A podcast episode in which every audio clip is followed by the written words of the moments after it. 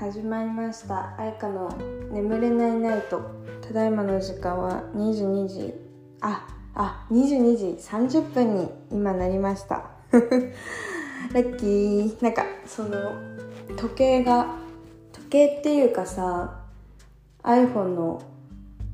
左上の時計が29分から30分になった瞬間を見れて私嬉しい。ちょっとレアじゃん。なんか嬉しいわ。なんかさ なんかばっかだねほん今日ねすごい楽しい日でもう本当に幸せだったの今日。うわー幸せみたいな。もう本当に幸せでまず朝起きるじゃない？で今日の予定はうんなんかああいや気にしない。えっとえっとねあのなんか地元のねそのアルバイトをしててアルバイト屋さんであのここのお寿司屋さん美味しいらしいよみたいな話を聞いたからですごい結構広まっててそのお寿司屋さんが人気店みたいな感じで。で予約がもう3ヶ月待ちらしいよみたいな話聞いたの。でさそんなん地元だから行きたいやん。だからさあいいなと思って。一応ね予約取れますかって連絡してみたら去年の夏ぐらいだったのねその予約取れますかって聞いたのが。そしたら来年の3月まで空いてませんって言われて3ヶ月どころの騒ぎじゃねえじゃんとか思ってあとりあえず入れとこうと思って。で私3月誕生日なんですけどだからでお母さんと同じ誕生日なのね だからねあのー、あこれはお祝いお誕生日会だと思って2人で予約をしといたの。予約して2人でお母さんと2人でお寿司屋行ってやろうぜと思っておすお寿司屋さん行こうと思って去年の夏にぐらいに予約しといてでその話を家族にしたら家族も「え何よ誘ってよ」みたいな感じ言われたからまったくうるさいなと思って「えー、すいませんたびたびすいません」みたいな「予約いつ空いてますか?」みたいなこと言ったら「うーん早くて5月かな」って言われて「じゃあ5月」って言って5月の何日か空いてますって言って「で空いてますよ」って言われて予約取って。で私はそのお寿司屋さんに2回行くことが決定したんですけど。で私ねあのそういうお寿司のなんかそのコース料理しかなくてお寿司のコース食べるの初めてだったの人生で。お寿司のコースかと思ってどんなもんじゃいと思って行ったの。でそれが今日だったのね。で今日それが12時半からあってその前にあのお父さんが入院してる病院に行ってなんかでその予定が終わって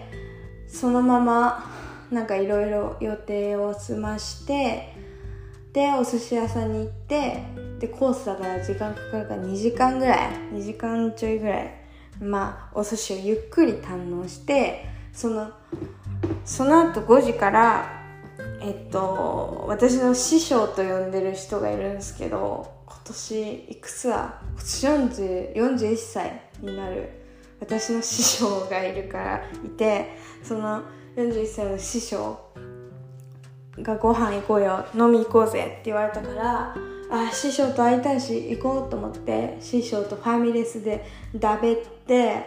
でその後もう出るかっつって出て海で多分2時間か1時間半ぐらいかな分かんないけど2時間ぐらい多分話して 寒い中話してでも話が面白すぎてずっと笑ってて。でその後歩いて帰ってきて今って感じなんだけど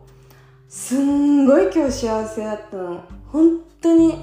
まれにやばい。マジかってぐらい幸せです言葉で表せないぐらい幸せな日で。そう。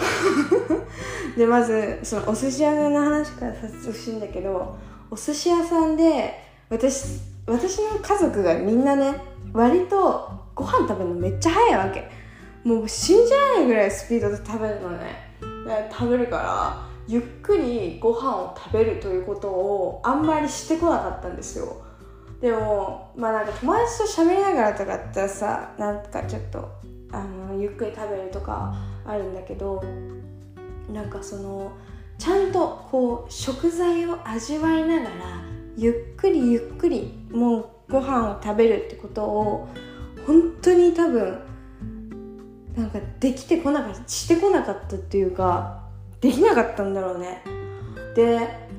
なんか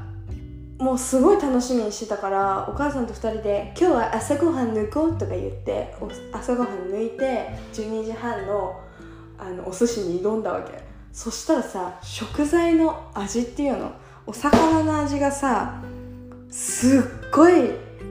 濃いみたいななんかだしの味もちょっとすごい濃いわけではないんだけど繊細な味優しい味みたいな。うわーと思ってなんか染み渡っていく感じとかなんかうわ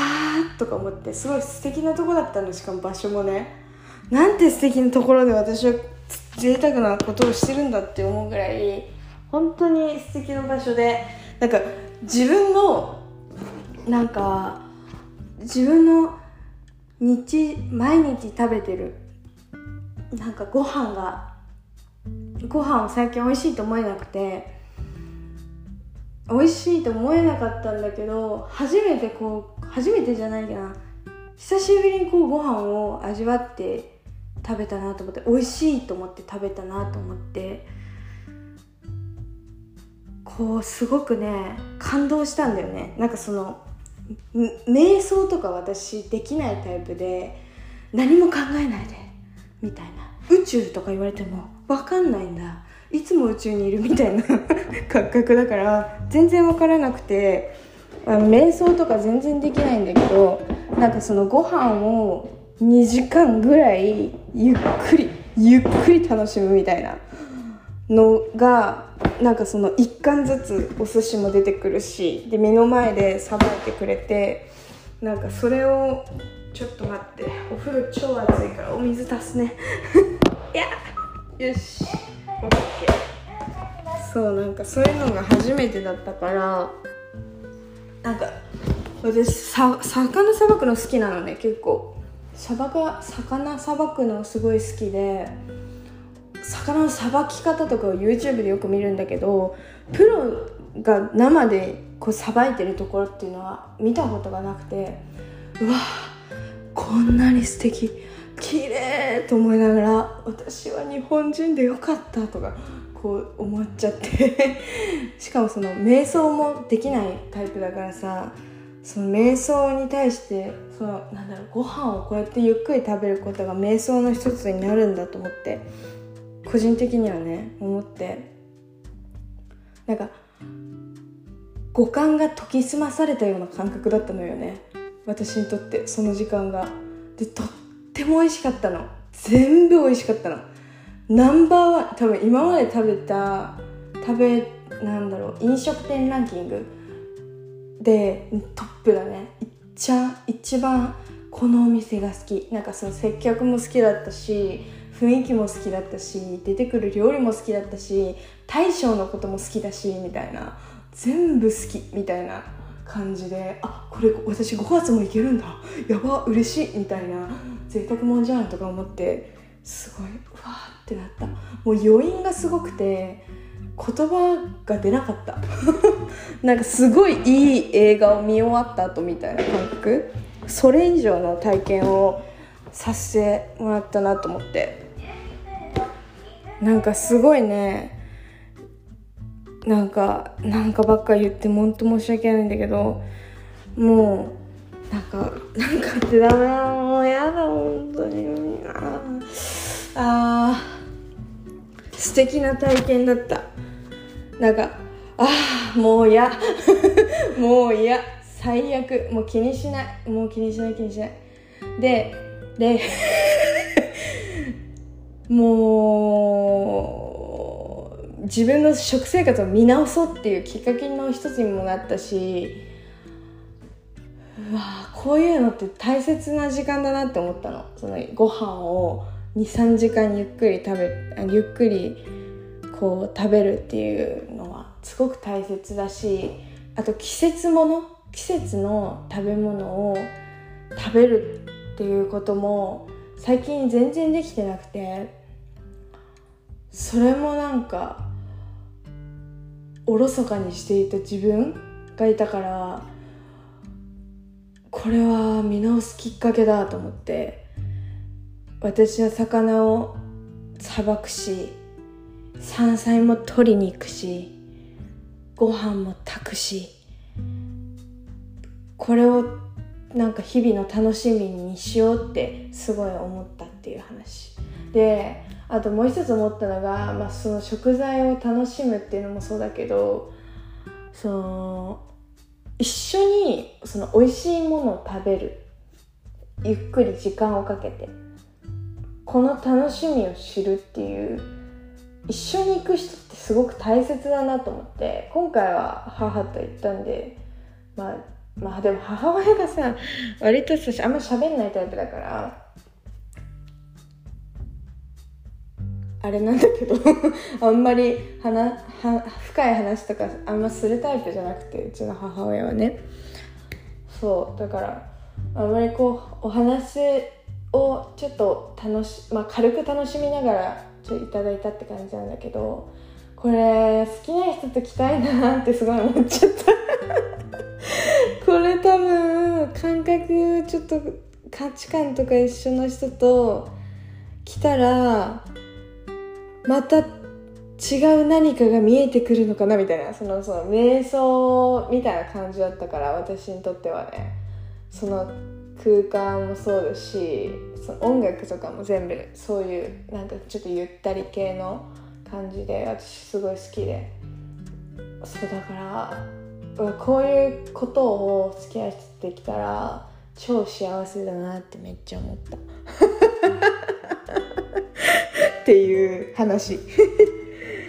でした。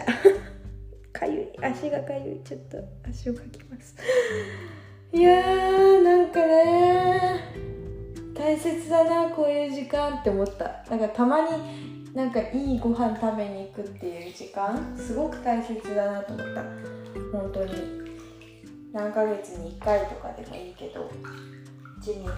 年に1回ちょっとあれすぎるけどね。何ヶ月に1回自分のご褒美というかそのヨガみたい ヨガっていうか瞑想する時間と思えば全然行ってもいいなと思ってその自分を大切にしてる感じがすごくしたんだよね。あとなんかすごいスピリチュアルみたいな話で申し訳ないんだけどあ私は特にえっとあお魚魚をね実は盛り付きでついたことが一度ありまして盛り付きしてたんですよ。1回だけ。1回だけしたことがあって自分でそのついたお魚はさばけなかったのね。なんかその海で泳いでる魚を見て なんか最初ね悔しいから「おいなんで取れないんだよ」みたいな感じでぐさぐさぐさぐさやってたんだけどいざえっとそう刺せて魚を刺してでも刺しただけで刺しただけじゃあの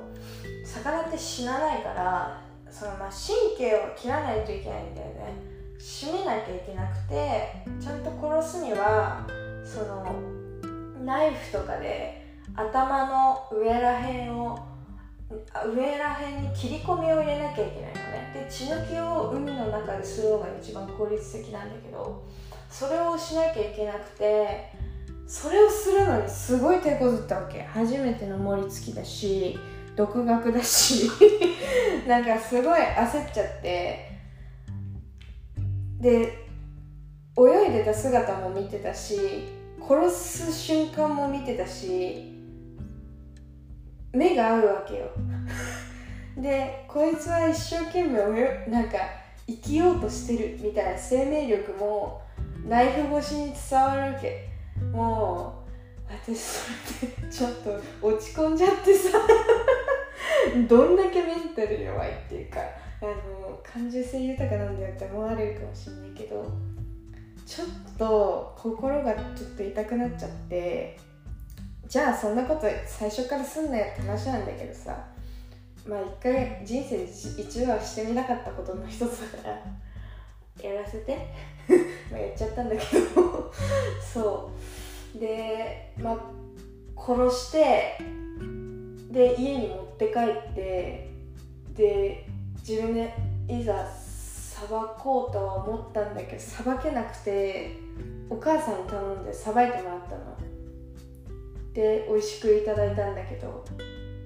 なんかあの時の魚の目はやっぱりね覚えてるよ。すごい覚えてる。わーって。なんかその当たり前だけど 命をいただくとこういう命をいただくってこういうことなんだとか思って。だからなんか釣りもね私お父さんがすごい釣り好きで釣りもちっちゃい頃からやってたんだけど釣りは平気だったの全然だって釣りってさなんか釣り竿で餌つけて海か川とかに垂らして「おお食いついた食いついた」って言って、まあ、釣り上げてさ「うわーい!」とか言ってでなんかお水の中に入れといてで「あじゃあもう帰るか」っつったらクーラーボックスに移して氷パンパンにしたクーラーボックスの中で、えー、魚いて家に帰ったらその魚は死んでる。それが当たり前みたいな。まあそういう感じだったのね。私のお父さんの魚の扱い方は そうだったんですけど。あのやっぱりね海の中に入って海で生きてるところを見ちゃうとやっぱりあれは考えちゃうね。そうだからねナス Dっているじゃん。ナス Dって知らない人はねちょっと説明するね。あのいきなり黄金伝説っていう5ちゃんでやってた10ちゃん？5ちゃんでやってたなんか無人島生活みたいなあの番組が前あってその時に良い子の浜口とかがさ盛り付きガンガンやって魚ブワンブワン取ってそれをワイルドに料理して食べて無人島で2泊3日とかするっていう番組が流行ってたんですよ。でそれを作り上げたディレクターがナス Dって呼ばれてる人でそのナス Dが YouTube を始めたんですよ。何年か前に。で私そのナス Dの YouTube 大好きで全部見た。全部見て。でナス Dやっぱイカれてるからあのー、素潜りもできるしなんか何でもできちゃうわけ。なそれはなぜかっていうとその番組を作る上で自分がやっぱり演者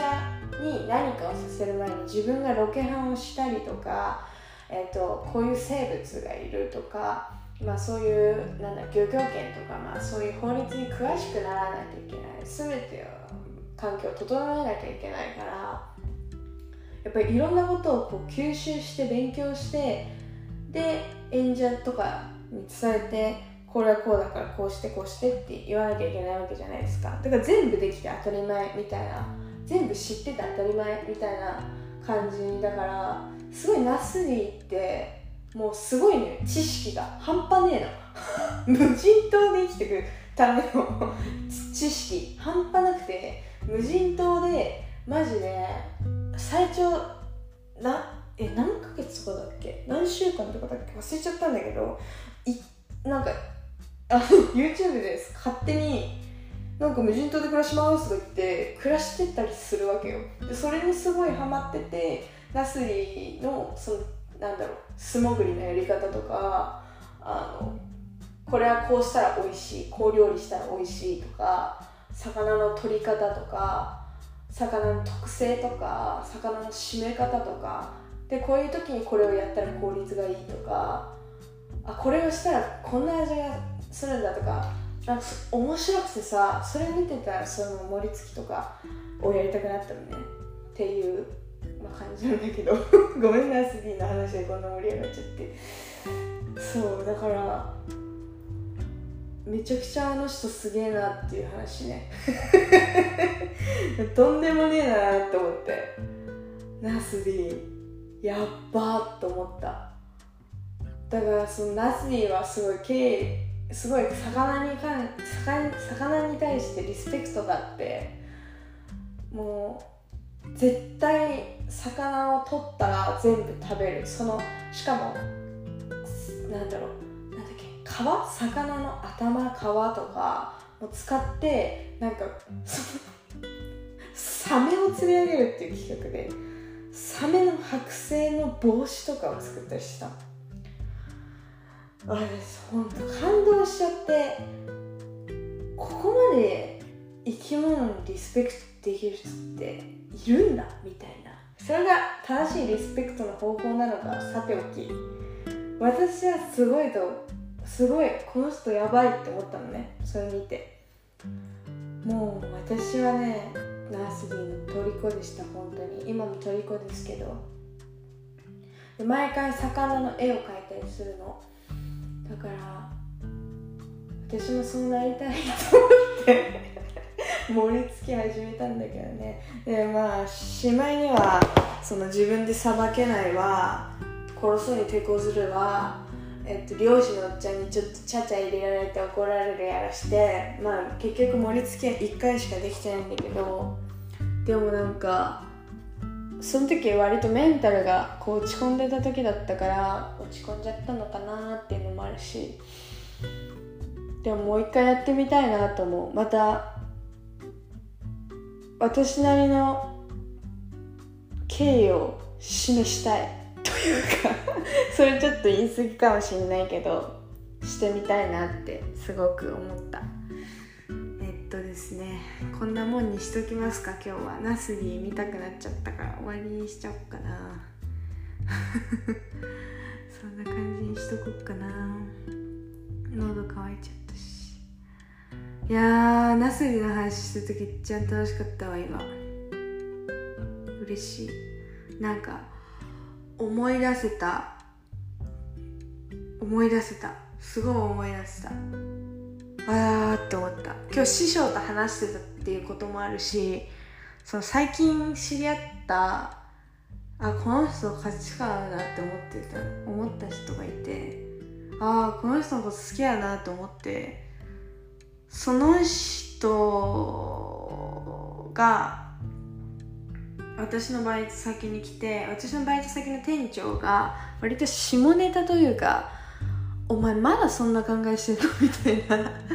ちょっとねあの古い人で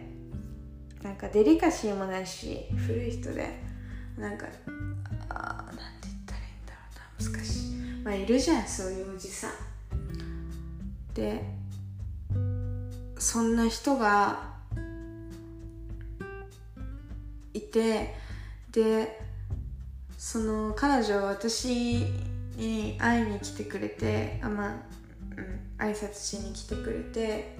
その時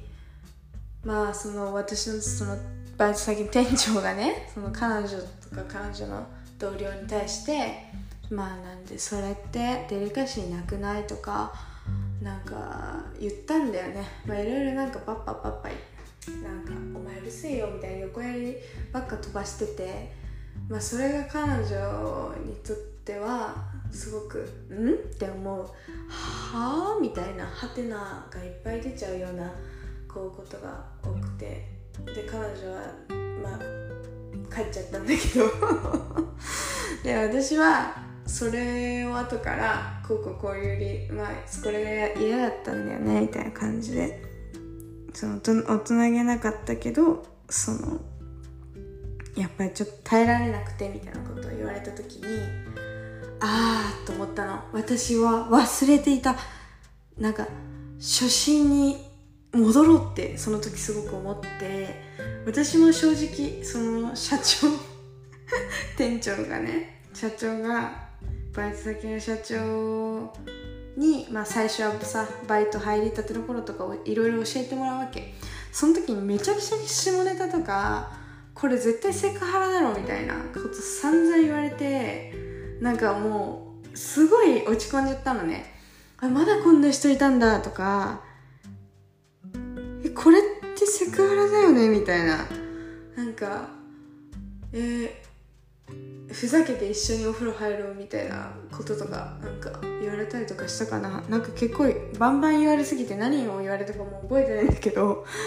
なんか「あこの人何?」とか思ってやめたかったの正直けどちょっとまあバイトもここ時給いいしちょっと一旦待ってみようと思って待ってみてこの人の性格をよく知ってみようと思った時にあ彼はれだな。若い人とのコミュニケーション方法が分かんないんだなと思って。多分下ネタ言っときゃいいみたいな。多分手札これしかねえんだみたいなことに気づいちゃったの。って考えたらめちゃくちゃ腑に落ちてあかわいそうって。すごい上からだけど。めっちゃかわいそうな悲しいモンスター。昭和が生み出した悲しきモンスターだと思って割り切ってまあそのお客さんとかに絡んでたらまあブワって言えばちょっとムってなるけどそれでいいやってちょっと流しちょっとっていうか、まあ、だいぶ流しちゃってた部分があってそれに彼女が気づかせてくれたから私はちょっと戻ってこれたっていうかすごいそれはあの忘れちゃいけないことだったからめちゃくちゃありがたかったなと思ってありがとうって感じ。ありがとうです。ありがとうございます。と伝えておきます。えー、終わりにします。